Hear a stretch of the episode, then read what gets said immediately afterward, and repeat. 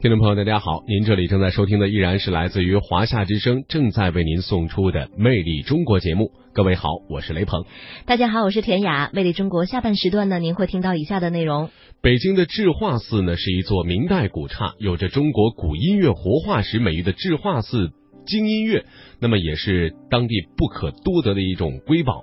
今天的中国采风呢，我们将会带您到北京的智化寺一起去听音乐。河北的玉县近日入选国家旅游局公布的首批创建全国全域旅游示范区的名单。那么，魅力小城呢？我们今天就继续走进历史文化名城玉县，去感受这座小城的魅力。魅力中国的下半时段呢，首先将会走进的是中国采风，带您到北京喧哗的繁华喧闹的东二环边上。感受一座庄严宁静明代古刹里边传出来的这个能够让你怀古忧思的，来自于智化寺的精音乐。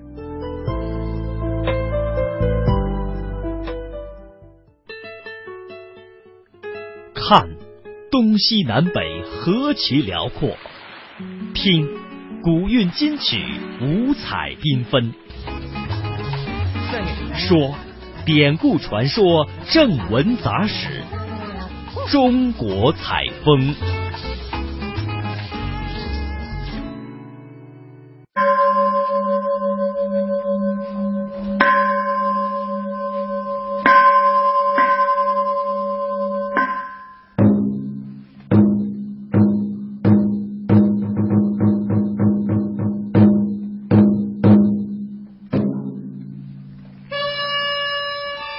智化寺位于北京东城区陆米仓胡同，如今这座明代古刹也是北京文博交流馆的所在。孙素华是文博交流馆社教部的主任，负责智化寺日常的管理和智化寺音乐的对外宣传工作。这座寺庙为五进院落，自山门起依次有钟鼓楼、智化门、智化殿、如来殿、大悲堂等等。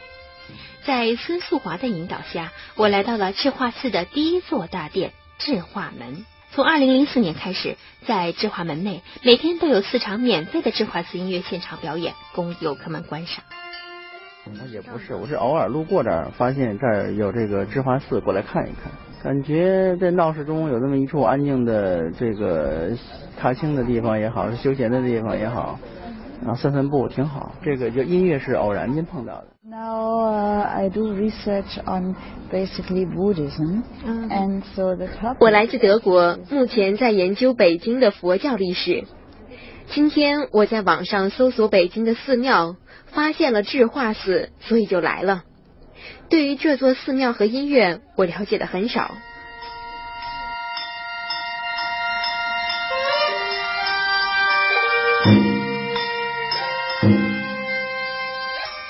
听智化寺音乐的人，多是过往的游客，或是周边社区年长的居民。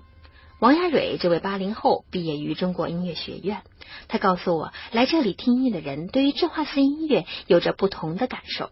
每个人的感受都不太一样，有的人他觉得这种音乐给他那种一种美好的享受哈，但是有的人觉得特别吵，然后 然后特别，刚才在现场也听到，就是他音量特别大。然后会觉得比较闹那种感觉。对于毕业于中国音乐学院的王雅蕊来说，整理和保护智化寺音乐的工作对他来说十分的对口。智化寺音乐申请国家级非物质文化遗产的时候，王雅蕊和北京文博交流馆的同事们一起付出了很多的努力。因此，对于这种古乐，王雅蕊也有着一份独特的情节和感受。一个是把它当做一个就像文物一样来欣赏它，啊，当做一个古老的遗产来欣赏它。再一个，它也是有非常高的那种艺术价值的啊，嗯，特别庄重典雅，而且还有辉煌的那种效果的啊，嗯，我觉得，我觉得就是可能了解它的人不是很多吧。如果你去走近它去了解它的话，还是就是能跟你的内心能产生一些这种美的这种共鸣吧。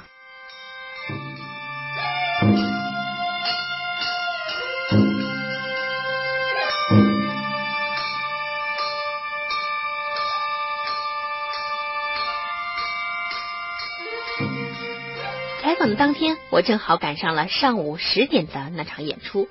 出演的是智化寺音乐的第二十七代传承人们。今天出场的是一个四人的团队，分别演奏管、笙、云锣和鼓。王亚蕊告诉我，有时候乐队的编制会更大。今天是有一个人休息，然后嗯少一个笛子，嗯，应该是笙管笛云锣鼓啊这五个。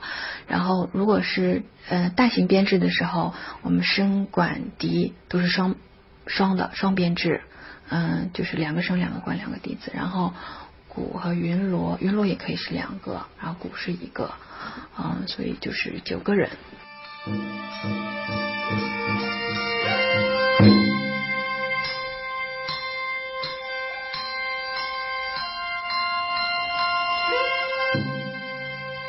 化寺音乐用的乐器基本上可以分为两类，一类呢是吹奏乐器，主要有管、笙、笛；还有一类呢是击奏乐器，又称法器，有云锣、鼓、当子、钹等等。胡庆学是智化寺音乐第二十七代传承人之一，也是乐队的领头人。他负责的是击奏乐器当中的云锣。啊，这是音高。音高。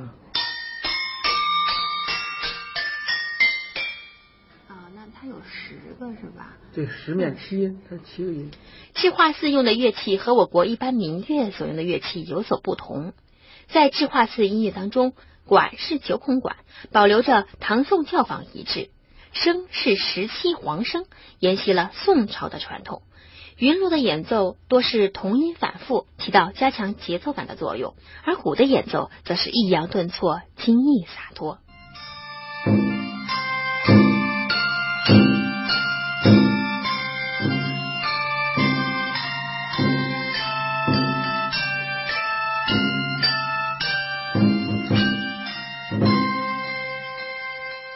其实最让人们好奇的，应该是记录智化寺音乐所采用的中国最古老的宫尺谱，其曲谱的记录方式一般人难以读懂。王雅蕊向我们做了介绍。你看这个是不是咱们中国人看起来都有点好像不太像汉字了？实际上它就是汉字的一个简写，嗯，他们记起来比较方便一点。一共就是嗯有和四一上扯宫繁六五。这九个汉字组成的谱子，然后这些都是他们的简写形式。你像这个，就第一个字，这个就是四，是不是看起来挺像的？就是数字的那个四。嗯。然后这个就是上。嗯。然后这个是五，这个是六，这个是工，工人的工，就是数字那个六。然后这个就是尺子的这个尺，嗯，就是用这些汉字来标注音高的。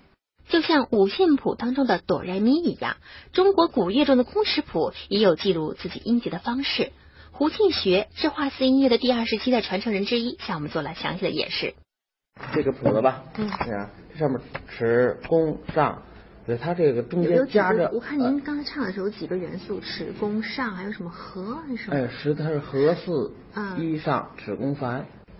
尺公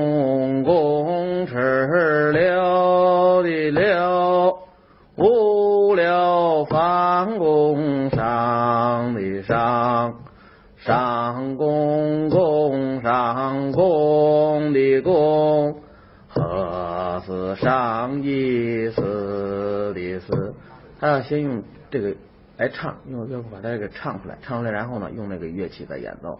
艺僧们在演奏智化寺音乐的乐器之前，首先要学会唱谱。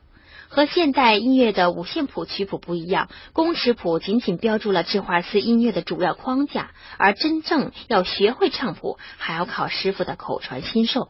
这其中秘诀就在所谓的阿口上。因为呢，我们的古谱只记录了一个谱子的骨架，然后它中间的这个好多这个呃血肉部分。它就没有显示出来，在这个谱面上，那必须要经过口传心授的。要是师傅念一句，徒弟跟着唱一句，因为它谱面上呢字很少，比如一个一上面下面一个四，就是一呀四，就一下变成八个音了。如果说光你光看谱子就是两个两个音符，哎，老师不不教你你是不会。哦，他没有什么升降符号啊，那什么那些没有延长啊什么，他都不写下来，没有，都是靠师傅去。完全靠口传的。啊，没有文字记载。